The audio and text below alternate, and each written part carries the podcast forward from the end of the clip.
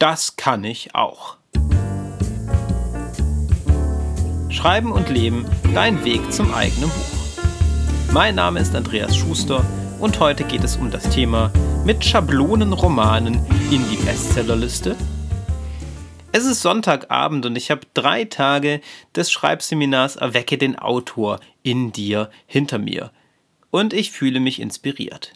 Ich habe das Schreibseminar gegeben und nicht daran teilgenommen, und trotzdem fühle ich mich so, als hätte ich wieder wahnsinnig viel gelernt. Ich bin so dankbar dafür, mit spannenden Autoren zusammenarbeiten zu dürfen und sie in ihrem Prozess, in ihrer Entwicklung ein großes Stück weiterzubringen. Und im Verlauf dieses Seminars, es war Samstag schon ziemlich spät gegen Abend, so gegen 18 Uhr, kam ein Teilnehmer mit einer Frage. Und zwar erzählte er davon, dass er in letzter Zeit ziemlich viele spannende und gut geschriebene Bücher gelesen habe. Darunter sei dann aber auch einmal ein Buch gelesen, das er in die Hand genommen hat oder äh, die Leseprobe sich runtergeladen hat im Internet und meinte, wow, das ist ja richtig, richtig schlecht.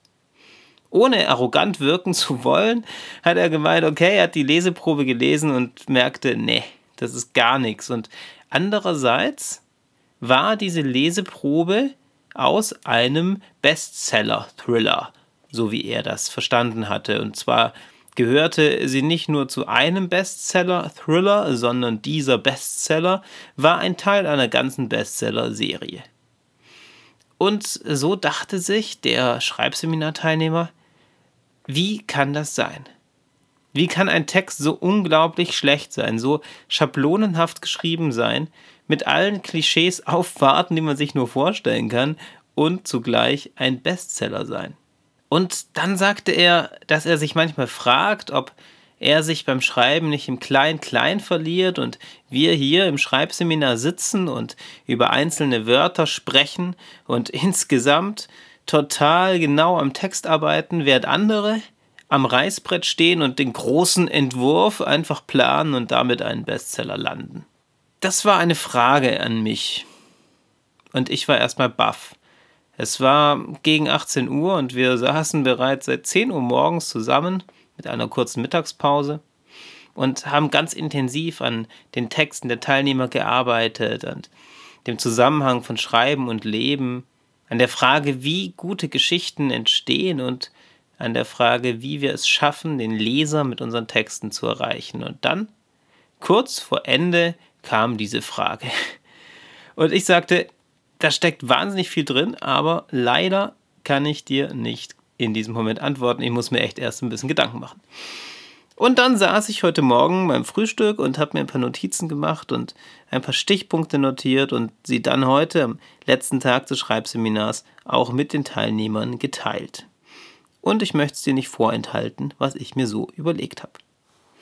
Ein wichtiger Stichpunkt, der mir zu der Frage oder zu der Situation eher, die er geschildert hat, als erstes einfiel, ist Authentizität.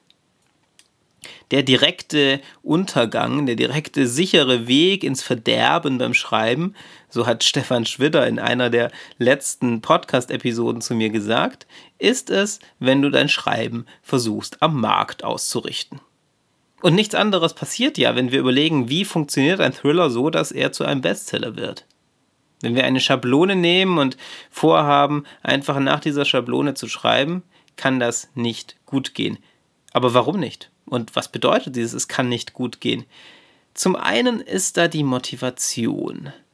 Es fällt vielen ja schwer genug, kontinuierlich zu schreiben und das Schreiben mit dem Leben, zum Beispiel dem Brotjob, zu vereinen. Wie viel schwerer fällt es da, wenn wir etwas schreiben, von dem wir gar nicht überzeugt sind?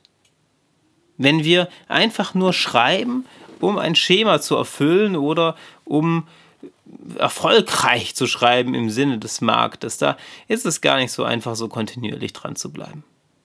Und der zweite Punkt, wenn wir das, was wir schreiben, schon als Schablone ansehen, dann wird es auch ziemlich schwierig sein, damit wirklich einen Bestseller zu landen und etwas zu schreiben, das die Leute tatsächlich fesselt. Nichtsdestotrotz sind Erzählmuster und meinetwegen auch so etwas wie Schablone, also so etwas wie Muster, die sich in den unterschiedlichsten Romanen und in vielen Texten wiederfinden, nicht per se schlecht.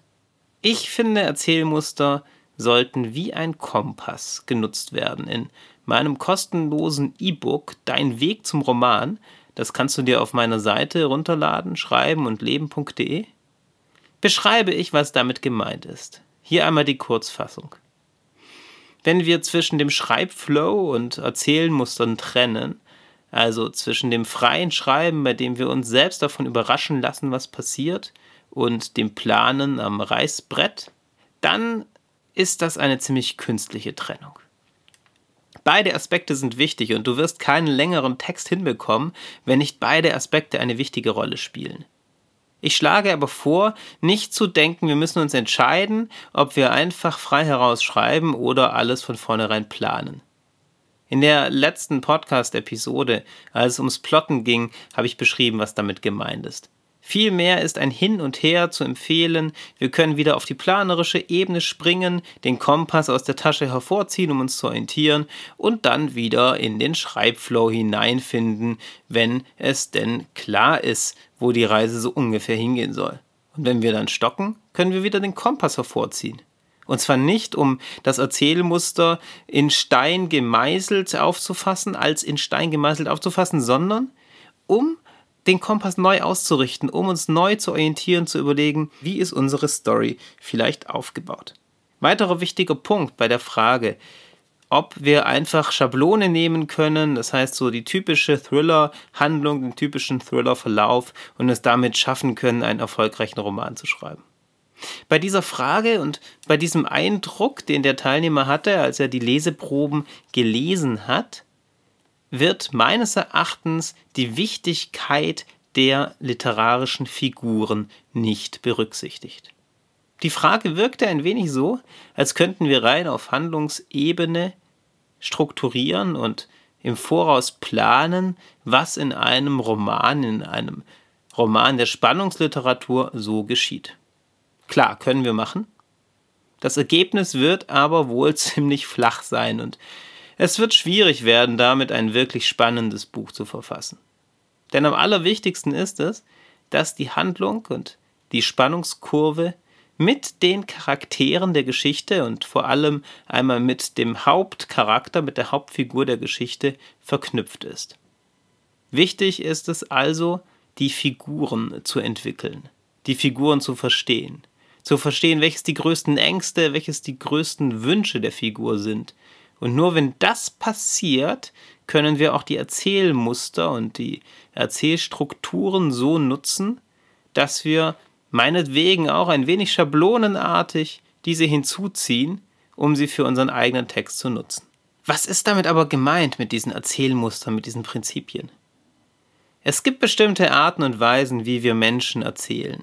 Das Erzählen gehört zur Menschheit, seit es die Menschheit gibt. Früher wurde nicht geschrieben, man saß vielleicht ums Lagerfeuer oder in der kuscheligen Höhle und hat sich Geschichten erzählt. Und entsprechend kann jeder Mensch Geschichten erzählen. Du kannst gar nicht nicht erzählen können, denn es gehört zum Menschen dazu. Manchmal hilft es aber, wenn wir uns klar machen, was so typische Erzählmuster sind und wie die funktionieren. Zum Beispiel gibt es auf Aristoteles zurückgehend drei Aktstrukturen und fünf Aktstrukturen, die man klassischerweise in dramatischen Texten, also in Theaterstücken wiederfindet. Doch auch für viele Romane sind diese Aktstrukturen wichtig, um deren Aufbau und damit auch deren Spannungskurve zu verstehen. Oder es gibt so mächtige Erzählmuster wie die Heldenreise. Auch darüber habe ich schon eine eigene Podcast-Folge gemacht, wenn du ein wenig zurückspringst im Gespräch mit Stefan Schwidder. Diese speziellen Erzählmuster kannst du also wie einen Kompass nutzen und dein Schreiben damit bereichern und streng genommen handelt es sich dann nicht mehr um Schablone. Es handelt sich um ein Instrument, um ein Hilfsmittel, um die Geschichte, die du eigentlich erzählen möchtest, hervorzukitzeln. Und da wird das Ganze dann spannend. Es ist nämlich auf einmal nicht mehr so, dass du gegen deine Intuition schreibst und dass du dir vorgibst, wie der Text sein muss, um erfolgreich zu werden, sondern dass dir diese Muster vielmehr dabei helfen, deine eigene Geschichte zu erzählen oder die Geschichte so zu konstruieren und so weiterzuentwickeln, dass wirklich eine eigene Geschichte daraus entsteht. Wie du siehst, meine Frage fiel ein wenig ausführlich aus. Der Schreibseminarteilnehmer hatte danach aber keine Rückfrage mehr. Es ist mir zumindest gelungen, klarzumachen, dass dem sicherlich nicht so einfach ist, einfach ein paar Schablone zu nehmen, ein paar Verfahren und dann gleich den Bestseller oder die Bestseller-Reihe zu landen. Am allerwichtigsten aber, das ist ja der Titel meiner Homepage und ich finde, es ist ungemein wichtig, egal was wir beim Schreiben vorhaben, ist der Zusammenhang von Schreiben und Leben. Auch in diesem Fall. Klar können wir Erzählmuster nutzen und klar können wir auch typische Thriller-Strukturen nutzen, um ein Buch zu schreiben, das vielleicht auch auf dem Markt Aussicht auf Erfolg hat. Aber es wird nur funktionieren, wenn wir Schreiben und Leben schon in Einklang gebracht haben. Nur auf der Basis einer Schreibroutine kannst du dann diese Muster auch wie einen Kompass nutzen und einbauen in dein Schreiben. Es bringt gar nichts, sich vorzustellen, wir setzen uns ans Reißbrett, wir stellen uns ans Reißbrett, konstruieren und dann können wir das auch. Ohne das Schreiben wirklich zu einem Teil deines Lebens gemacht zu haben, wirst du gar nicht so weit kommen. Denn selbst ein Thriller, der vielleicht nicht das Rad des Thrillers neu erfindet, muss erstmal geschrieben werden. Und dazu gehört schon ziemlich viel. In diesem Sinn, viel Erfolg dabei, Erzählmuster so zu nutzen, dass sie dein Schreiben voranbringen und sie als Kompass zu verwenden. Wir hören uns beim nächsten Mal.